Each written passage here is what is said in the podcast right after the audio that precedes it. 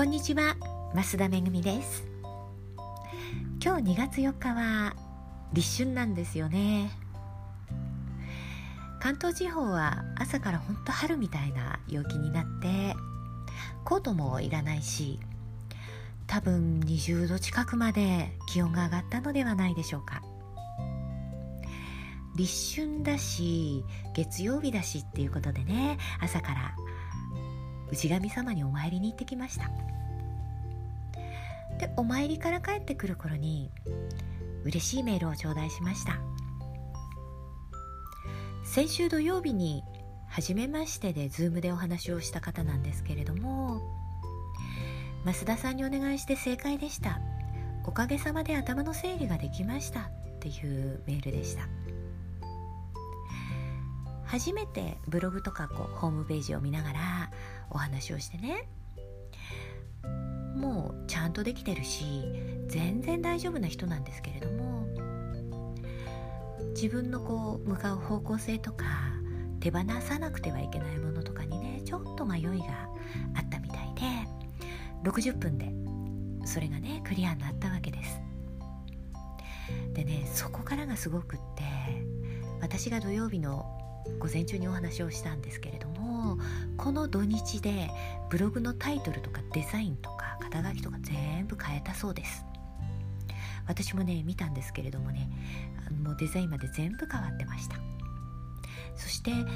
プロフィールとかもねあの SNS に書いてあるこうプロフィールとかも全部書き換えたそうなんですよ。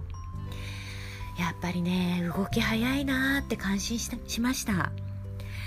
それでこのね立春っていう日に新たなスタートを切れて本当に良かったなって思った次第です。まあ人は一日に何万回も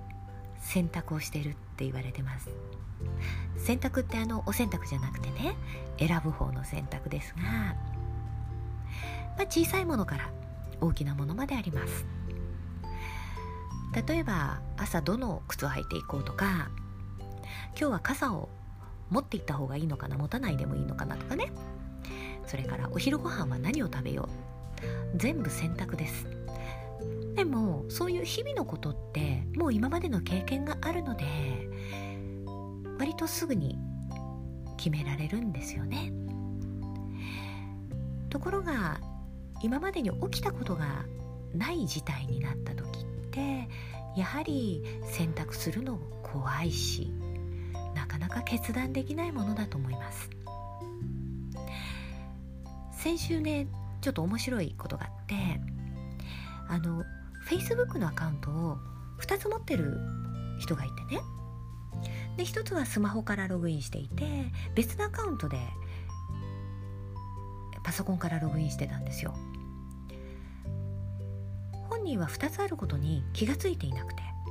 私が「あれ？2人いるよね」って言って初めて気がついた。まあややこしいから片方消しちゃったらなんていう話をしたんですけれども間違えて消したら怖いからってやっぱ動けなくなってたんですね。なので片方プロフィール写真変えてみてって言って変えたらああこっちが変わったじゃあこっちが私とつながってる方だねっていうことでまあ先に進めたわけですよ。でいろいろ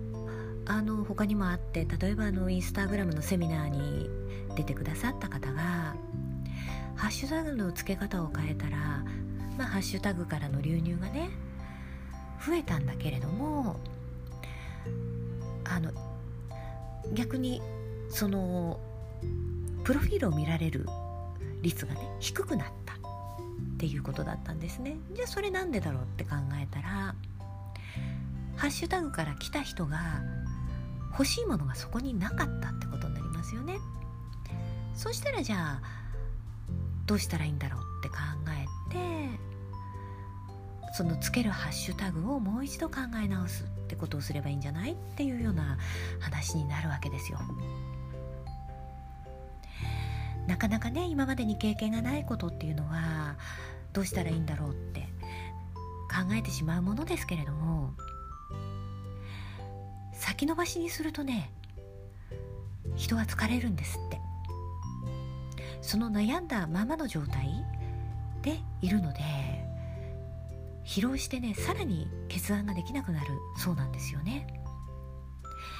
なのでまあなるべく早めに選択をしてみる。多少ね失敗しても命を取られることはないのでね。決断をした方が先に進めるっていうだけではなくてその精神的な疲労っていうのも抑えられるっていうことです。で必要な時にはねプロの手を借りるっていうのも一つなんだと思います。ということで、え今日は人の選択とか決断についてお話をしてみました。最後までお聴きくださいましてありがとうございました。増田めぐみでした。